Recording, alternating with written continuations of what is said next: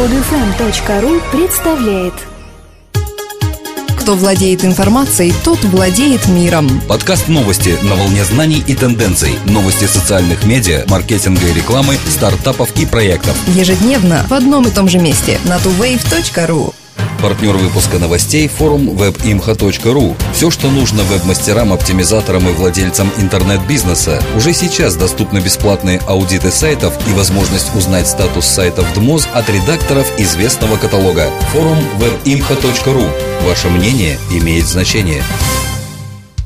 Здравствуйте! Сегодня 27 марта 2012 года, и с вами в студии Дмитрий и Елена. Твиттер объявил, что группа компаний малого бизнеса, держателей карточек American Express, может начать использование его рекламной платформы самообслуживания. Как заявляет Твиттер, компания хотела бы сделать работу в программе простой, чтобы позволить владельцам бизнеса начать в течение минуты, даже если они ранее не имели опыта работы с рекламой. Рекламная платформа самообслуживания Twitter включает в себя две важные функции, а именно продвигающие аккаунты и продвигающие твиты, которые могут помочь брендам привлечь новых последователей пользователей, а также автоматически определить твиты, которые наилучшим образом подходят целевой аудитории. Предприятия-рекламодатели должны оплачивать услуги только когда кто-либо станет последователем их аккаунта или будет работать с продвигающими твитами. Сервис также предлагает географическое направление рекламы, включая города, страны или даже стороны света. В настоящее время воспользоваться преимуществами данной программы могут 10 тысяч компаний малого бизнеса, держателей карточек American Express. По-видимому, запуск этой этой программы является только тестированием рекламных возможностей перед полномасштабным, который состоится через несколько недель.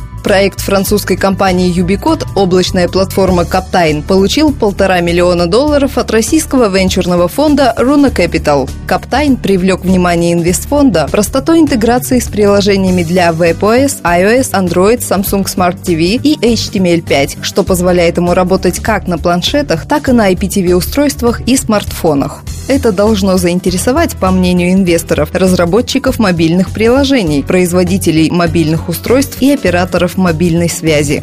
По замыслу разработчиков облачной платформы Captain можно собирать данные о поведении пользователей различных мобильных платформ и IPTV-систем, а также устанавливать с ними связь, отправляя сообщения внутри приложений. Это позволяет не только аккумулировать данные, но и использовать их для планирования рекламных акций в виде пуш-уведомлений, таргетируя их по интересам определенной группы пользователей. Каптайн стал десятым проектом в портфеле международного венчурного фонда ранней стадии Runa Capital. И если изначально фонд вкладывал деньги в развитие бизнесов из России или Украины, то сейчас все больше инвестируется стартапы IT-отрасли из стран Европы и Америки. Facebook обещает запустить функцию Offer для всех страниц в этом году. Функция предложения Offer позволяет рекламодателям размещать купоны на специальные скидки для пользователей, которым понравилась их страница. После того, как пользователь лайкнул страницу бренда, он получает в новостной ленте рекламные сообщения в перемешку с сообщениями от друзей. Эти рекламные сообщения транслируются в виде историй от покупателей. Хотя компания обещала месяц назад запустить офер для всех страниц брендов, в настоящее время доступ к функции имеют только рекламодатели с премиум-аккаунтом в социальной сети. Вероятно, компания старается сначала найти решение возможным проблемам, связанным с созданием и погашением купонов, и только затем запустить функцию для всех страниц брендов. Возможно, компания боится, что новый проект постигнет участь функции Check-in Deals, которая не имела успеха среди торговцев. Однако некоторые объясняют задержку желанием Facebook в первую очередь работать с крупными компаниями. Немецкий стартап с японским названием Ходжоки открылся в декабре прошлого года и пока функционирует в форме публичной бета-версии. Сервис собирает обновления контента из различных источников и отображает их в виде единой новостной ленты, подобной FriendFeed. Однако, в отличие от FriendFeed, Hotjoki работает с облачными корпоративными приложениями. Если в начале Hotjoki поддерживал только такие приложения, как Dropbox, Google Docs, Google Calendar, GitHub, HiRise и некоторые другие, то теперь интегрированных в новостную ленту сервиса приложений стало больше. Стартап объявил об очередном обновлении. Отныне Hotjoki еще интегрирован с пятью приложениями Evernote, Google Reader, Google Contacts, CloudUp и Mendeley. Хаджоки также интегрирован с Twitter, однако отслеживать множество аккаунтов через единую новостную ленту, вероятно, не слишком удобно. Другое дело – следить за потоками твитов, содержащих конкретные хэштеги. Это может быть полезно, чтобы быть в курсе развития каких-то событий или проектов. Поддерживаемые сервисы доступны напрямую из новостной ленты Хаджоки, которая обновляется каждый раз, когда участник команды создает новый файл или совершает любое другое действие.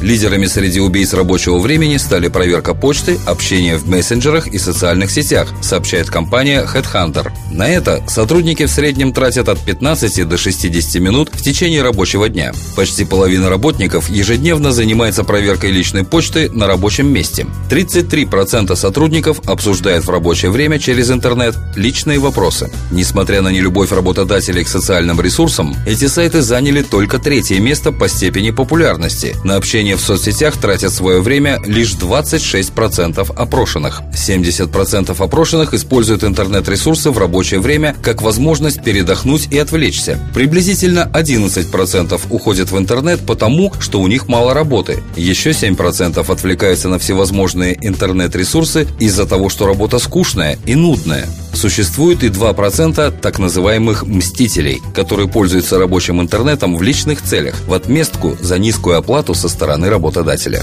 Мадонна продвигает новый 12-й по счету альбом в социальных медиа. На сайте fab.com в течение первого дня продаж будет действовать специальное предложение по приобретению альбома Мадонны MDNA для американских пользователей. SEO FAB Джейсон Голдберг сказал, что хотя музыка и не является профильным направлением их сервиса, возможность купить альбом Мадонны со скидкой в 47% – это небольшой знак благодарности компании своим пользователям, которые так быстро помогли и так высоко подняться. Помимо сделки с FAB, Мадонна на один день зарегистрировалась в Твиттер, чтобы пообщаться с фанатами. Аккаунт легендарной поп-звезды предназначается для ответов на вопросы поклонников. Планирует ли Мадонна задержаться в Твиттер или прикроет свое присутствие в сервисе сразу же после окончания промо-мероприятия, пока неизвестно.